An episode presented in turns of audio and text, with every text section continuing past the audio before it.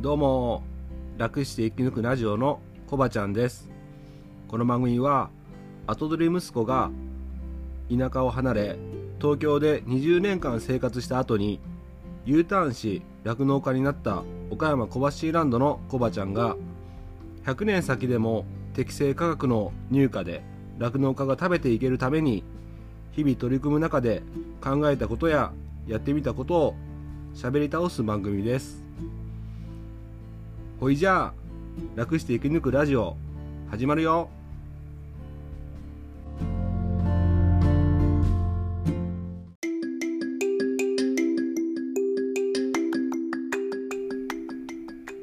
楽して生き抜くラジオ。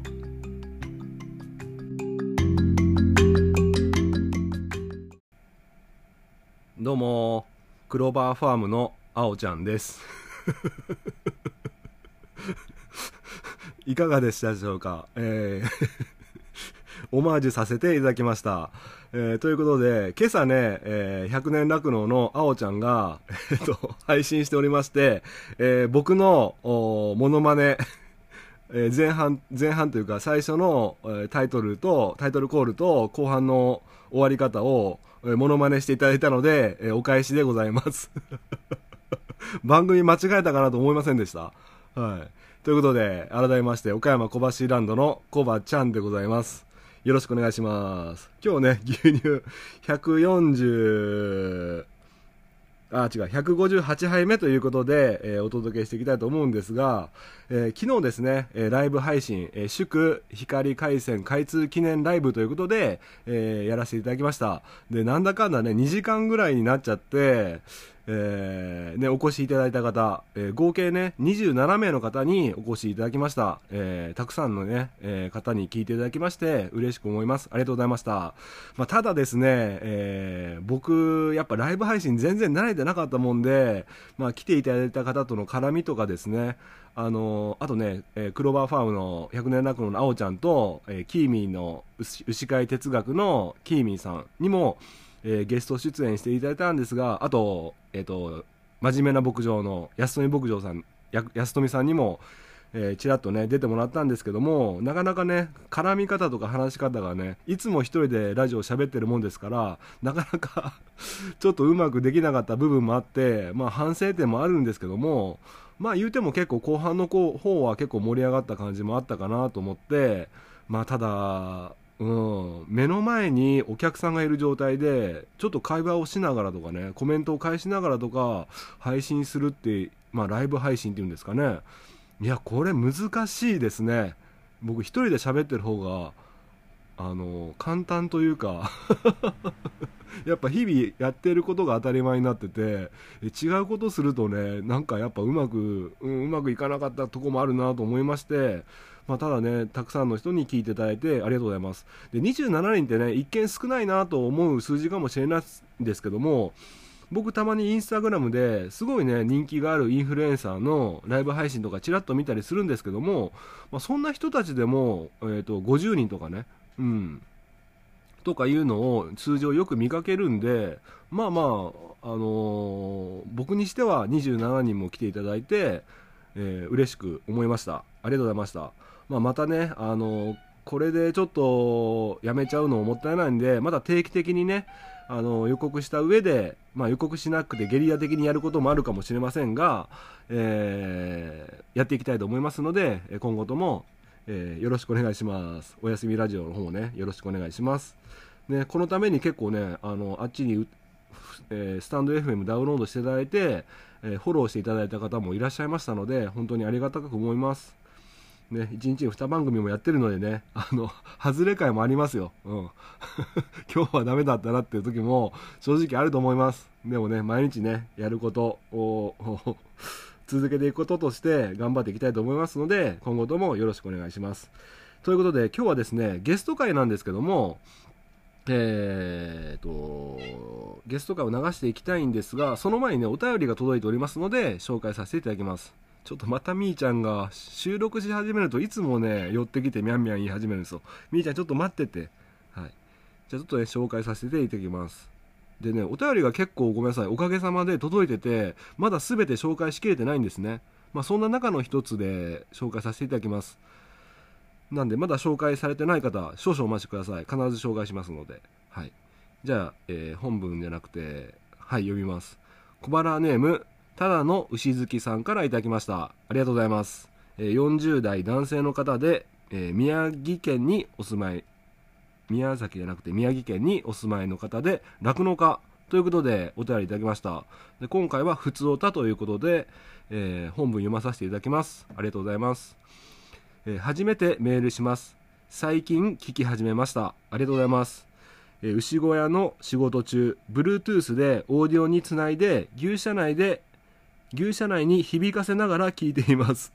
なので、うちの牛たちも一緒に聞いています。え、トラクター作業中も聞いてて、今多分50杯目くらいまでかな？聞き終わりました。ありがとうございます。え、ところで、この前話に出ていた、前足が腫れてた子、元気になりましたか？はいはい。えー、先月、我が家にも、えー、初産でお産後に足が腫れてキリスコーナーになった子がいました。えー、しかも低マグネシウムと、えー、腸炎も併発で毎日獣医に、え見てもらっていました。足の腫れも原因不明だし、熱も続いてたので、抗生剤を使って10日間くらいには、あ10日間くらいは治療にかかりました。えー、うち自身も半ば諦めてる感じで、このままだと廃用かも、点々点って頭をよぎりました。まだ2歳だし、一番のお気に入りの子だったので、このままダメにしたくない、なんとかできることはないか、そう思ってた頃に、牛にアロマ療法とうん、ごめんなさい。そう思ってた頃に、牛にアロマ療法もあると知り、えー、最初は正直半信半疑だったのですが、試しにやってみたところ、点点点、数日で体調が良くなり、ゆっくりだけど自立で立てるまでに、すごい。え、食欲も戻り、今では自分の好きなように寝起きできて、普通の人と何ら変わりありません。回復の速さには本当にびっくりしました。えー、獣医の診療と抗生剤は必要な時もありますが抗生剤投与による出荷停止は正直痛いです、え、その点アロマは牛乳に残らないので出荷制限もなく牛を健康に戻してあげられる、え、アロマ自体、え植物由来のものなので、ええ草食動物の牛には合ってるし結果も意外と早いと思うんですよ牛にアロマぜひ試してみる価値はありますおすすめですよということで、えー、お便りいただきました。ありがとうございます。で先に言いますね、えー、この番組は牛乳の適正価格の販売を求めることを目的に一つにしています。あなたが牛乳1リットル購入するならいくらまで出せますか？という質問に対しては300円ということで、えー、ありがとうございます。なんか入荷が、入荷じゃなくて、店頭価格がね、上がるという大手乳業メーカーが、えー、牛乳の値段を上げますよっていう報道がありましたね。そんな中300円ということでね、300円で買っていただけますかね、消費者さん。ね、ということで、えー、と、ただの牛月さんどうもありがとうございます。いやいや、あのー、まずね、いつもありがとうございます。えっと、まず1点目が、牛小屋の仕事中、Bluetooth オーディオで聞いて、牛舎内で響かせて聞いていますってなってるんですけど、え僕の声、なんか、えー、そのいっぱいいっぱいで音量が違ったりしたり、ね、ちっちゃかったりするから、どうですか？聞こえますかね？これで。それちょっと心配になったんですよ、まず。で、作業中に聞いてる方って結構イヤホンが多いから、どうですかね？聞きづらくないでしょうか？まあ、まあ、聞き取れない方がいい回もあるかもしれませんね。その まあまあ、あの聞、聞けるんだったらいいんですけど、ちょっと心配になったんで、まあ、トラクター作業中も聞いていただけてるっていうこと、ちょっと待ってくださいね。もう、ちょっと向こう行ってて、ちょっとみーちゃんがすごい甘えてくるんですけども。まあ、トラクター作業中も聞いていただいてるってことで本当にありがとうございます。で、前足が生えた子、ありがとうございます。心配していただいて。一応ね、あの後、まあ、立ってる時間、座ってる時間、若干長めではあるんですけども、まあ、自律的に、自発的に寝起きできるようになってはいます。はい。まあ、心配ではありますけどね、もともと痙攣死っていうね、病気を持っている子なので、あのー、後ろ足がね、ちょっとやっぱ変な感じではありますけども、まあ、今のところ寝起きはできています。ありがとうございます。まあ、そんな中、この、ただの牛月さんも同じような症状な子が出て、アロマ治療、ね、これクロちゃんさんのと奥さんがね取り組まれてる治療法ですよね。治療法というか療法か。うん。でこの方もやられて、まあ、一定の効果が得られたと。回復の速さには本当にびっくりしました。ということなのでえなかなかこのアロマ療法っていうのは結構広まってきてるんですかね。うーん。いや僕もちょっとあの 光回線が来るまでちょっと我慢してたんですけどもまあ詳しくねちょっと聞いてみようと思ってね段取りしてたとこなんですが、まあ、またねあのー、クロちゃんさんの奥さんとかにねちょっと聞いてみたいなと思ってるところなんですけどもちょっとタイミング見て、まあ、僕もね試せるようだったら試してみたいと思いますし、まあ、ただこれなんだろう科学的知見に基づいたデータがまだ少ないじゃないですか。で僕の番組おかげさまで聞いてくださってる方が多いので、まあ、誤った情報を伝えたらまずいなっていうのが一つありまして、まあ、決してアロマ療法が悪いって言ってるわけじゃないんですよ。でまだまだマイノリティな、えー、やり方だと思いますので、まあ、その辺はね僕の方も、まあ、一発信者としては慎重に扱わなきゃいけないのかなとは思っていますのでまずはね個人的に、えー、試してみる価値はあると思っていますのでまたね、えー、僕の方でも何か皆さんに有益な情報を与えれあ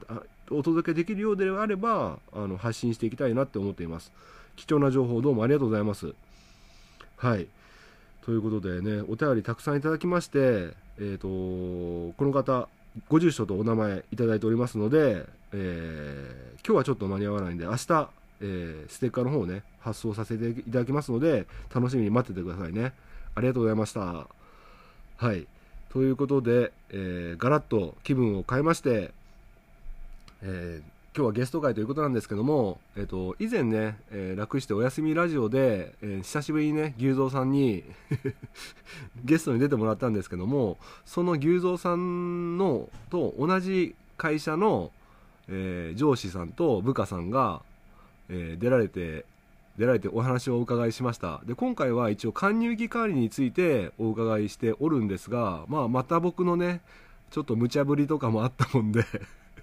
なんか話がずれたりもしてるんですけどもあとねあの岡山酪農酪農業協同組合の新入社員の向井さんも、まあ、ちらっと出てもらいましたけどもうん。まあ、メインで話してるのは牛蔵さんの上司の T さんという方がメインで話していただきました。でちょっとね 内輪ではちょっと面白いようなこともあったんですけども果たしてこれを聞いてくれてる皆さんが、まあ、どう感じるのかな面白く感じてくれるかなと思うのが少し不安でございます。まあまあそんな中でもあのためになるねお話もしていただいておりますので、えー、何かのね参考になればいいかなって思っています。それではね早速お聴きください。えー、岡山小橋ランド楽して生き抜くラジオゲスト会でございます。お楽しみください。どうぞ。はいということでですね今日は、えー、あの牛蔵さんの牛蔵さんではないんですがあの牛蔵さんと同じ会社で働かれております、えー、上司の T さん。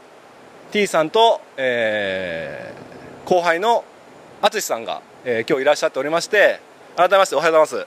あおはようございます。おはようございます。はい。であ、えー、あともう一人いらっしゃるんですけども、えー、以前ねずっと前にあのえー、なんだっけ？Z 世代のゲストということで、えー、出演していただきました、えー、岡楽の向井さんです。逃げないで向井さん。おはようございます。お疲れ様でした、はい、ということで今日はね向井さんちょっとねあのー、風邪をひかれてるということで ちょっと喋れないんですけども、まあ、メインメインスピーカー今日 T さんでちょっとお話をお伺いしたいんですけどもえー、牛蔵さんいなくなってどうですか？えー、っとですね、すみません、あのまあ、僕、牛蔵と一緒に仕事させてもらってるものなんですけど、まあ、牛蔵、あのまあ、皆さんの記憶にも新しいと思うんですけど、いろいろあのものまねさせてもらってたあの方の事件がありまして、まあまあ、それが発端となりまして、ちょっと旅に出ておりまして、もうちょっとあのたびたびこのラジオでお世話になったと思うんですけど、もうあまあ、いろいろありまして出演できないということになりまして あの代わりにあの、まあ、同僚であるあの僕がえー、今後、ちょこちょこと、えー、出演させていただこうと思っております。ちなみに、ちょっと牛蔵とはあんまり仲が良くないんで、あのこのラジオの中で悪口言うかもしれないですけど、そこのところはもうご了承できれば、ご了承願います。T さん、長い。あ、ごめんなさい、ごめんなさい。あの、そこまで求めてないし、すげえマイクに近づいて喋ってますけど、そんなに近づかなくても多分大丈夫。ちょっと耳、これ今僕も失敗してるかもしれない。耳が痛くなる感じに収録されてるかもしれないけど。すいません。ええーありがとうございます。まあ、牛蔵さん、あれ問題になっちゃったんですか、モノマネ。そうですね。うん、そうです、そうです。まあ、あとは本人もちょっとショック受けてたみたいで。はい。でも、僕のもう一つの番組出ちゃってますけどね。本当ですか。それはすみません、知らなかったそこもちょっとあんま仲良くないんで。すみません、情情報がなかなか、あの、はい、情報くれないんで。はい、なるほど、なるほど。あのー、吉備辻無沢さんは寂しくないですか？神戸を垂れてつくばえ。まあ、ということでですね今日は、えー、加入期管理について、えー、ご教授いただきたいと思いまして、えー、よろよろしいですか？今 あのちょっと本番前にお茶飲んでもらえます、えー、今お茶。えー、えー、ちょっとはい。口カラカラになってそうですよね、まあ、まあ思った以上に緊張されてると思うんですがまああの管理期管理えー、で僕が今ちょっと懸念に思っていることが、あのー、この飼料高において、まあ、いい餌が手に入りにくいという状況下にあると思うんですね。結構な酪農家さんが、まあ、そういった面で、まあ、どういったことに気をつけていかなきゃいけないのか、まあ、ちょっと復習も兼ねて、まあ、まず貫入期とはどういう時期かとかどういったことに注意しなきゃいけないのかとかをお聞きしたいんですけども。そうですね、まあ僕もあある程度現場をやらせてもらってるんですけどそんなに、まあ、人様にあれこれ言える立場でもないんですけど、まあ、僕が経験した中で、えーとまあえー、と言わせてもらう中でやっぱ加入期っていうのは本当に、えー、かなり重要な時期で、まあ、そこがそこさえ、まあ、うまくいけばあそのままこう本当に健康的に、えー、乳量を絞れてで次の繁殖も回してっていう本当に非常にえ重要な、え時期だと、え思っております。なるほどまあそうですよね貫入期が非常に重要ということなんですが、まあ、じゃあさっきの話に戻りますけども、まあ、なかなか、まあ、良質な寿司をやりましょうよっていうのが、えー、一般的に言われていることだと思うんですけどもそんな中でもどういうふうに工夫してやらなきゃいけないでしょうか？ちょっと今あの飼料高でなかなかそういった餌がやれないということなんですけども。そうですね。ある程度やっぱり地場であの買えるような自給飼料とかが、まあ、あれば当然いいんですけどあとは、まあ、そういったものも含めて、えーと、飼料計算ソフトであの加入期に、まあ、気をつけるべきポイントがいくつかありまして、まあ、そういったところをしっかり確認しながら、えー、ミネラルですとかあと栄養の、えー、成分ですとかあとタンパクの量とか、えー、そこら辺をきっちりえー、整えていけばあある程度コストは抑えれるんじゃないかなと思ってます、あまあ、地場で使えるのがどういうものがあるかっていうのもあるんですけど。えじゃあ例えば、まあ、うちの地域で手に入るのは、まあ、購入に僕は作ってないんで購入になっちゃうんですけどもイタリアンサイレージとかコーンサイレージあとはホールクロップ。イネあ WCS ですね。それはそれをメインで貫入期管理でできますかね？うんと一言であのは難しいんですけど、まあ、例えばイタリアンサイレージですとかもあ当然、えー、もう皆さんの、えー、こうだいぶ浸透してると思うんですけどカリウムがやっぱり気になるところですので、えー、カリが高いとやはり使いにくいとかっていうのもありますね、あとは、えー、コーンサイレージ、あと稲ホールクロップサイレージですと、え、エネルギーがえ、こう上げすぎて過剰摂取にならないかとかっていう、えー、まあ、そういう懸念材料もありますので一概には言えないんですけどある程度の置き換えは、えー、まあ、僕自身できるんじゃないかなと思っております。それはじゃあ例えばイタリアンで僕もやってた時期があって結構低カルシウム結晶が多かったイメージがあるんですけどもやっぱりそんな中でも輸入乾燥とかもやっぱ混ぜ込んでいかなきゃだめなんじゃないですかね。そうですね、まあ、その必要性というか、まあ、あと、えー、分析かけてみて、あのカリウムがまあどの程度のリスクあの低カルのリスクにあるかっていうのも確認しながらいけないと思うんですけど、まあえー、例えば、搬入前期までは、まあ、ある程度ちょっとあ、まあ、これも本当はカリ低い方がいいんですけど、そこまで使って、搬入後期だけ、えーまあ、輸入関今輸入関数も仮高いのがありますんで、それも含めて、えー、とミネラルバランスがどうかっていうのを確認した上で、えーまあ、メリハリつけてやるっていうかあのやり方もありかなと思ってます。なるほど。ちょっと待ってくださいね。淳さんはどう思われます？あすえー、えーとはい。じゃあちょっとあ元いで。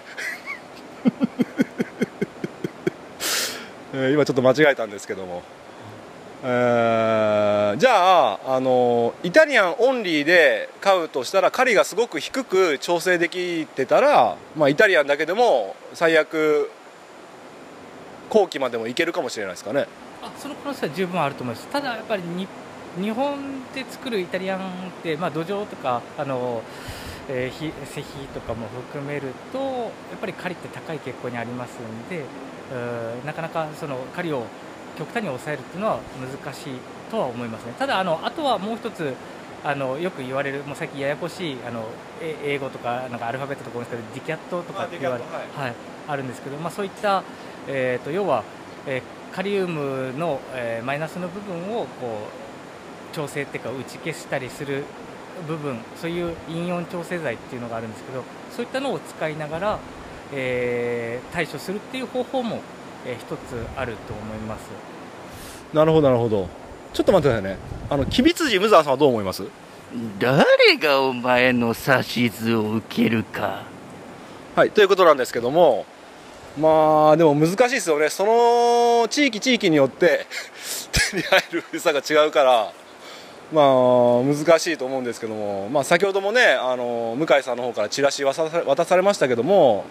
まあ、キャンペーンといってね乾燥のまあまあ、その地域で手に入る乾燥でまあ酪農、家のことを思ってキャンペーンということで値下げしてね売ってくれたりもするんですけども もうその値下げしてこの値段かよっていうねそういった状況ですのでうーん。まあでもやっぱ貫入期にお金はかける価値があるということですかね。あもうおっしゃられる通りでやっぱりここはどうしても必要経費っていう部分で僕は捉えてますんで、はい、そこはもう本当にあ、まあ、その中でも削れる部分あのリスクを背負わなくて削れる部分は削るべきだと思うんですけどもうやっぱり、えーリスクが抱える中ではあ抱えるもんであればあやっぱりコストはそあのケチらない方がいいと思いますね。なるほどですね。あとちょっとねちょっと細かい質問なんですけども公園あるじゃないですか。公園、公園お塩あのー僕のとこは四角いやつやってるんですけどもそれは貫入期にややった方がいいのかやらない方がいいのかってなんか意見あります？えーっとですね、僕もここ最近あのいろんな方とそういう話を本当にちょうど先先週ぐらいにさしあのしたんですけどある程度やっぱ塩っていうのもあの、えーっとナトリウムの要求量も貫入期にありますんであのただ牛任せにしとくと牛があのもう極端な異常行動で舐めすぎてしまって、えーっていうリスクがあるんで、まあ、やらない方がいいですよっていう方もいるんですけど僕はやっぱ要求量を満たすためにはえー、と全く塩やらないっていうんであればあの公園あって、まあ、牛の本能に任せて舐めさせた方がいいと思いますね。であとはよくあのし塩舐めすぎると、えー、節だ節が起きる節が起きるとかって言われたんですけど多分まあよほどの異常行動とかない限りあと塩を過剰給与しない限りはあのならないんじゃないかなと思ってます。そこまで僕もまああんまりえーたかだか、えー 10, 10年そこそこしか回ってないですけどそういう場面に、えーこうあったことがないんである程度要求量を満たすためには僕はあった方がいいんじゃないかなと思ってます。あとは公園の中身にもよりますけどね、はい、なるほどなるほど。ちょちょっと待ってくださいね あのき木仏寺無沢さんはどう思います？神戸を垂れてつくばえ なるほどですね。あの僕の経験 僕の経験上ですねあのこ公園をちょっとあったけど T さんあの今今お茶飲まないでくださいよ。い今のタイミングじゃなかったでしょ飲む。吹き出しちゃいますよ。大丈夫ですか？はい。まあまああの僕の経験上だとあの僕もだから公園でナトリウムが結構含まれてるからナトリウムは浮腫の原因になるっていうふうに認識してたから一時期やめてみてたんですね。でやめたら確かにね浮腫がちょっと減ったような気もするんだけど、まあ、中にはちゃんと浮腫浮腫る個体がいるからだからもう、まあ、家畜衛生保健所さんとかの指導もあってあの公園やってみた方がいいよっていうこと話もあったからややるようにしてるんですよ。でもそれでもやっぱなる牛はなるしならない牛はならないから結局は個体差なんかなと思って。いかがですか？だと思います、僕らが勝手に怖がりすぎてる部分もあるのかなと思ってこれはもう僕の意見なんで、うん。あの他の方からするといやいや何言ってんだとかって言われるかもしれないですけど、ははいい。はい。僕の、はい、個人的な意見はそうですね。なるほど。であのー浮腫って、まあ、浸透圧がどうのとかいろいろ言われてると思うんですけどもなんか結局僕さい最近なんかあの現場での肌感でのイメージだとやっぱりエネルギー過剰が一番なるなりやすい要因になってんじゃないかなっていう感じがするんですけどいかがでしょうか？そうですね。あとは、えー、と逆にタンパクあの結構、えー、と後期ってあの代謝代謝されるタンパクの量の要求量が多いって言われてますんで、まあ、そこが著しく不足する、まあ、そういった面でのプッシュが起きるのかなと思ってますね。ということは栄養バランスが崩れた時に起きやすいっていうふうにも考えられますかね？と思いますね。はい、でここ最近であの、えー、と NRC ってあのアメリカの、えーとまあえー日本でいう日本使用標準のようなものが、えー、と2001年から、えー、と改定されて約20年ぶりに改定されたんですけど、まあ、その中でも、えー、とタンパクの要求量は、えー、とそのその当時よりもやっぱりあの増えてる計算になってますんで、まあ、そこら辺はやっぱりしっかりと必要なものは、えーしっかり、えー給与させる。であとはあのおっしゃられました通りあのエネルギーはあの適切なエネルギー管理あの過剰にならない、まあ、不足もしないっていうような、まあ、絶妙なバランスであの管理していくっていうのが、えー重要だと思います。なるほどですね。ちょちょっと待ってくださいね。あの木仏寺無惨さんは結局どういった結論をつけられますかね？誰がお前の指図を受けるか。まあということであななんか言い訳なんかありますか？あ他には。そうですね。いや大丈夫大丈夫。ですき器物神宮さんがあのじなんかそのなんかトーンで個人的な感想を言ってくれるとありがたいですけど。ああそうですね。なんかワンパターンですよね。うん。まあちょっと、うん、向井さんもちょっとかなり笑い我慢されてるみたいで。まあちょっと聞いてみましょうか。向井さんすいません。あのーごめんなさい。ちょっとそういうのはいいんであのその加入期の管理についてちょっとお伺いしていいですかね。どういった意見をお持ちですか？えっとはいはいえー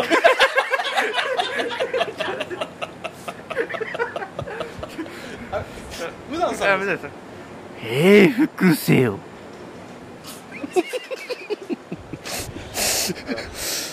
ということで、まああのー以前ねあの無惨さんでモノマネをあのゲスト会で収録させてもらったんですけども、まあ、本人恥ずかしくて一回もその自分が出てる回を聞け聞けてないということなので、まあ、今回も本人は聞くことはないでしょうね。ということでありがとうございました。で最後にちょっとゲスト会で、まあ、勉強になりました。ありがとうございます。ゲスト会であの牛乳の美味しい食べ方とか飲み方とか、まあ、そういったことをね最後に聞いて聞こうかなと思って今度から。なんかあの T さんでなんかこういうふうに食べてるよってこういうふうに飲んでるよとかなんかそういう牛乳牛乳の美味しい飲み方の魅力みたいなのがあれば教えてもらいたいんですけども。あそうですね。あの僕本当に牛乳う嘘なしで1日1本1リッターを目指してまあいやすみません2日で1本ですけど。嘘はつき続けて、うん、そこ別にほ修修正する必要なかったですからね、はい。僕もう本当に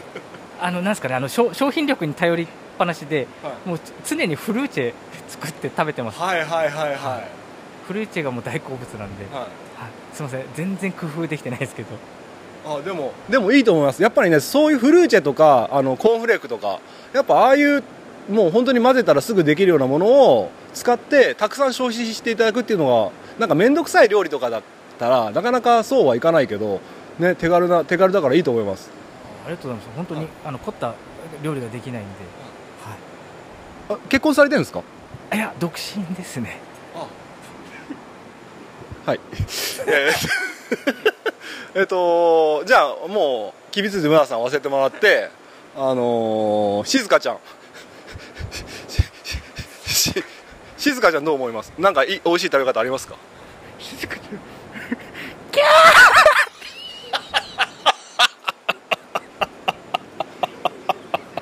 ちょっと戻ってきてください。ちょっと戻ってきてくださいすいません僕が悪かったです。本当に申し訳ないです。これ内輪はめっちゃ面白いお腹が痛くなるパターンだけどこれはねあのイヤホン越しに聞いてる方はどう思ってるのかちょっと不安なんですけども。失礼しました。まあ淳さん、はい。えー、なんか牛牛乳の美味しい食べ方一つ。そうですね。僕は自炊するので、クリームパスタとかで、まあ、生クリームじゃなくて牛乳で作るっていうのはよくやりますね、はいはいはい生クリームだとこう、ね、粘着粘着というかドロッとするような感じだけど牛乳だと結構サラサラとする感じですか？そうですね。あの生クリームこう買っても1人だと使い切れないんですけど、うん。牛乳だと普段飲んでるし一部をまあ使うだけでいいので使いやすいっていうので使ってますね。あじゃあ結構手軽ですね。はい。ありがとうございます。じゃああの今逃げかけてますけど最後に向井さん牛牛乳の美味しい飲み方食べ方なんかありますか？向井さん。向井さん。えー、ちょっと 今ちょっとパパラッチみたいに追いかけたんですけどちょっと逃げられ逃げられちゃいましたんで、えーこの辺で終わりたいと思います。ちょっと今日はもしかしたら、えーせっかくねいろいろやっていただいたんですけども外れ会になっている可能性がございますね、えー今日はどうもありがとうございました。ありがとうございました。ありがとうございました。キビツジブダさんありがとうございまありがとうございましたした失礼しますはい、ということでお聞きいただきました。えー T さん、えーそして淳さん、そして向井さん、えーどうもありがとうございました。えーなんかね、やっぱ僕ダメですね。ゲストさんに対して失礼な形で、えーゲスト会をやらせてもらったんですけども、まあまあ、あのやっぱりね、堅苦しい番組だとつまんないじゃないですか。だからちょっとね、面白くしたいという思いがあって、えーなんかいろいろ振ったりしたんですけども、なかなか ねえーせ 一飼料会社さんとかね、えー突然振られてもね、あのー なかなか難しいと思うんで、本当に申し訳ございませんでした。えーでも楽しかったです。うちわ的には楽しかったんですけども、皆様どのように聞こえたのかが非常に不安なんですけども、ありがとうございました。またね、あのーちゃんと真面目にいろいろ今度は質問したいと思いますので、えー今度もね、あのー有益な情報をご提供いただければ非常に嬉しく思います。ありがとうございました。ということで、えー今日はこんな感じで終わりたいと思うんですけども、その前にですね、えっと、昨日、あの、ライブ配信をお聞きになった皆様、あの、壁紙にですね、あの、あるイラストが、えーありましたね。で、B ちゃんっていう方がね、あの、イラストを提供していただいたんですけども、あの、インスタグラムを通じて送っていただきまして、で、今日ね、あの、僕のことをインスタグラムでメンションしていただきまして、ありがとうございます。で、僕もね、今朝ね、B ちゃんと絵を描く牛っていうね、インスタグラムやられてる B ちゃんのインスタの方をメンションさせていただいております。ぜひね、本当にね、可愛らしいイラストと可愛らしい画像とかね、あのーなんかほのぼのとするようなインスタグラムやられておりますので、えそちらの方、ぜひね、ご覧になってください。で、B ちゃんさんね、B ちゃんさんと絵を描く牛、B ちゃんが妹で、絵を描く牛がお姉さんですかね。